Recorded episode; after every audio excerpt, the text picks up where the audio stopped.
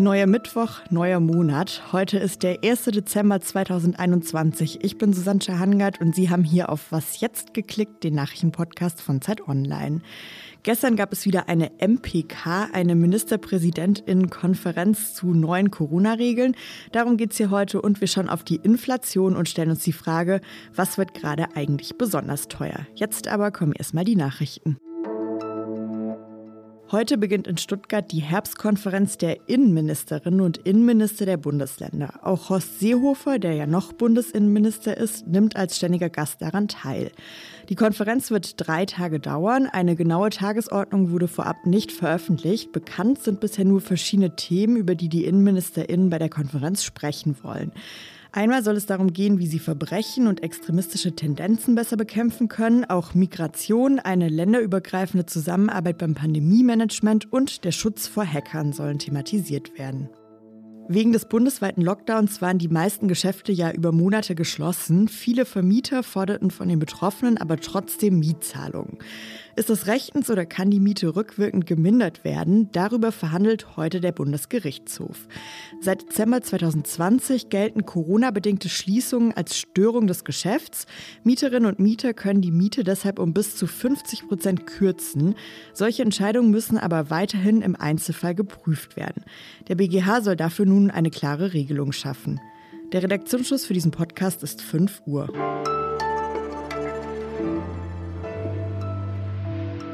Gestern Vormittag gab es aus den Bundesländern verschiedene Meldungen. Aus Baden-Württemberg hieß es, Ministerpräsident Winfried Kretschmann wolle öffentliche Veranstaltungen stark einschränken. Man werde ziemlich sicher regeln, dass Fußballspiele und Sportgroßveranstaltungen nur noch ohne Publikum stattfinden können, hat er am Vormittag in Stuttgart gesagt. Auch Markus Söder kündigte für Bayern an, zurück zu Geisterspielen kehren zu wollen. Ab 13 Uhr dann haben sich die Ministerpräsidentinnen und Präsidenten aller Bundesländer zu einer Videoschalte getroffen mit Angela Merkel und Olaf Scholz. Da haben sie über neue Maßnahmen beraten, um die weitere Ausbreitung des Coronaviruses zu bremsen. Tilman Steffen aus dem Politikressort hat diese Ministerpräsidentenkonferenz beobachtet und kann uns jetzt davon berichten. Hallo Tillmann. Hallo Susanne. Tillmann, was wurde denn bei dieser Videoschalte beschlossen? Ja, in erster Linie war diese Videoschalte so eine Art Diskussionsveranstaltung, wo man auch Beschlüsse vorbereitet vorbereitet hat, die jetzt am Donnerstag in einer Folgeministerpräsidentenkonferenz dann verabschiedet werden sollen. Ich will noch ganz kurz zum Umfeld was sagen. Es ist ja nach wie vor schwierig. Ne? Wir haben eine geschäftsführende Regierung, wir haben eine sich bildende Ampelkoalition. So richtig ist nicht klar, wer ist eigentlich jetzt zuständig. Dann grassiert das Virus. Wir haben eine neue Variante, die die Lage verschärft. Also insgesamt nicht einfach. Und da haben die Regierungschefs von Bund und Ländern eben jetzt sich darauf geeinigt, vor allem die 2G-Regelungen klarer zu fassen und stärker durchzusetzen. Sie wollen jetzt Kontaktbeschränkungen für Nicht-Geimpfte möglich machen. Etwas, was eigentlich schon möglich ist nach geltender Rechtslage, aber jetzt soll es auch durchgesetzt werden. Und natürlich hat man über das Impfen gesprochen. Das Ziel, dass sich jetzt mehr Leute impfen lassen sollen, das ist ja wirklich nicht neu. Darüber sprechen wir seit Monaten. Wie wollen die das denn jetzt schaffen? Ja, der Plan ist also jetzt 30 Millionen Impfdosen bis Weihnachten in die Oberarme zu bringen. Das ist ein echt krasses Ziel. Mithelfen sollen deswegen jetzt auch andere Berufsgruppen, nicht nur die Ärzte, zum Beispiel eben auch die Apotheker. Und das ist rechtlich eigentlich gar kein Problem. Es gibt keine Vorschrift, die sagt, nur Ärzte dürfen Impfungen verabreichen. Es soll ein Arzt möglichst in der Nähe sein, das empfiehlt das RKI. Also man wird schauen, wie sich das in den nächsten Wochen entwickelt. Es gibt auch noch eine Diskussion über eine allgemeine Impfpflicht. Die dreut ja schon so ein bisschen seit längerem. Da hat der designierte Kanzler Olaf Scholz auch seine Meinung deutlich geändert. Vor drei Monaten noch sehr kritisch bis dagegen, jetzt plötzlich Befürworter. Man wird sehen, wie das sich umsetzen lässt. Das war jetzt die erste MPK, also die erste Ministerpräsidentenkonferenz, seit der Koalitionsvertrag der Ampel vorliegt. Wie würdest du denn sagen, schlägt sich die künftige Regierung so? Ja, ich glaube, sie arbeitet einfach so ein bisschen der Pandemie hinterher. Sie ist angetreten Ende Oktober mit dem Versprechen, die epidemische Lage von nationaler Tragweite zu beenden oder auslaufen zu lassen und damit quasi die Rechtsgrundlage für Schließungen von Betrieben oder auch für Ausgangssperren zu nehmen. Und es hat sich halt gezeigt, das war so ein bisschen kontra der Entwicklung, die wir in den letzten vier Wochen erlebt haben. Vor ein paar Tagen wurde ja schon mal deutlich nachgeschärft, dann dieses modifizierte Infektionsschutzgesetz vor ein paar Tagen beschlossen. Und jetzt ist klar, es muss schon wieder nachgebessert werden. Man will jetzt dort präzisieren, dass eben doch auch Betriebsschließungen möglich sind. Nochmal ganz klar machen, dass auch Clubs und Diskotheken dicht gemacht werden können, weil sie einfach als Pandemietreiber gelten. Und da wird der Bundestag also in den nächsten Tagen nochmal tätig werden und ein weiteres Mal die Rechtsgrundlage nachschärfen. Ja, vielen Dank, Tillmann. Gerne.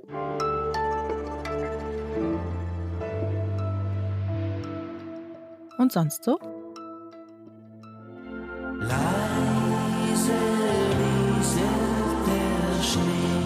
Das konnte man ja an manchen Orten jetzt schon singen. Ganz so leise und gemütlich ist der Schnee in Nordengland vor ein paar Tagen aber nicht gerieselt. Da gab es mit dem Sturmtief Arwen sogar ziemlich heftigen Schneefall. Fast drei Meter hoch lag der Schnee dort anscheinend teilweise. Es hat so stark geschneit, dass sogar ein Pub eingeschneit wurde, in dem sich 60 Menschen aufgehalten haben, die am Freitagabend dort eigentlich ein Konzert besuchen wollten. Wegen dem Schnee saßen sie dann in dem Pub fest. Offenbar war das aber gar nicht so schlimm, wie es klingt. Die Eingeschneiten haben Brett- und Kartenspiele gespielt und Musik gemacht. Auf Facebook konnte man davon auch ein Video sehen und das klang dann so.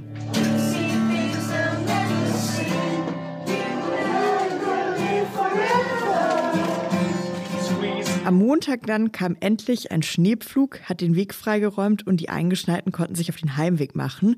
Offenbar haben sich aber viele von denen so gut verstanden, dass sie schon über ein Wiedersehen im kommenden Jahr gesprochen haben. Zurzeit sind ja Gas und Strom besonders teuer und auch wenn man in den Supermarkt geht, hat man beim Einkaufen immer wieder den Eindruck, alle Preise steigen.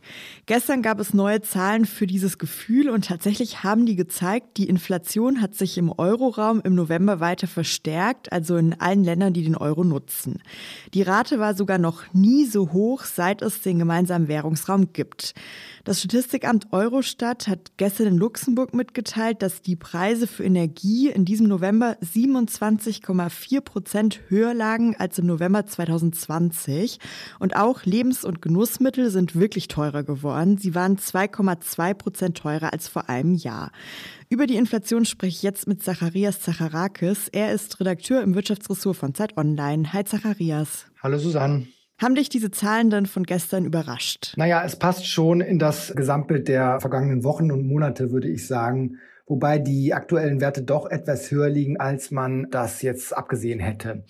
Aber was absehbar war, dass die Entwicklung so weitergeht und das liegt vor allen Dingen an den doch sehr hohen Energiepreisen. Die sind im Moment ganz klar der Treiber, du hast es eben auch gesagt. Zu tun hat das aber wenig mit der Politik in Deutschland oder in der EU, sondern würde ich sagen, mit den internationalen Energiemärkten. Also die haben sich nach dem ökonomischen Schock, den wir im ersten Corona-Jahr, muss man ja schon sagen, erlebt haben, die haben sich da noch nicht erholt. Also in diesem Jahr ist die Nachfrage nach Energie besonders hoch, weil die Unternehmen wieder produzieren. Es gibt wieder einen Aufschwung. Die brauchen viel Energie, aber das Angebot ist dementsprechend nicht mitgewachsen. Deshalb haben wir im Moment diese hohen Energiepreise. Jetzt sieht man an den Energiepreisen die Inflation eben ziemlich stark. Wo zeigt sich die Inflation denn noch ähnlich stark? Ja, das ist der Punkt. Also rechnet man die Energiepreise heraus, sieht das Ganze nämlich schon wirklich anders aus. Ohne Energie läge die Inflation im November insgesamt nämlich nur bei etwa 2,6 Prozent.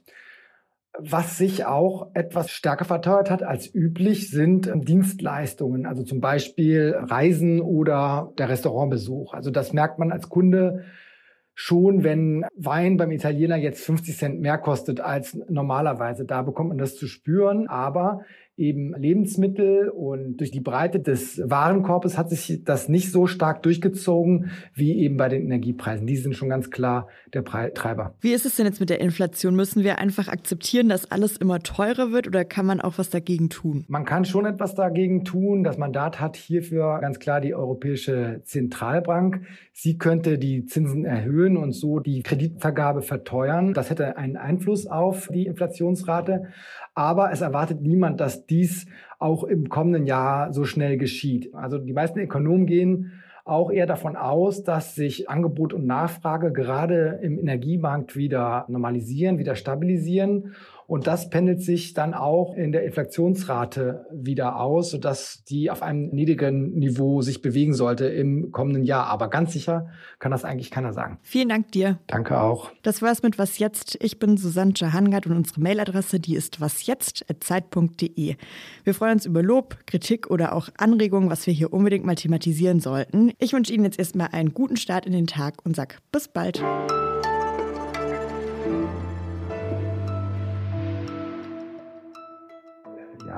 Letztes Jahr lag der Sprit bei 1,30, jetzt bei 1,60, 70, teilweise fast an die 1,80 ran. Und ähm, ich schaue da immer auf die Werte, auch wenn ich wirklich nicht viel Auto fahre.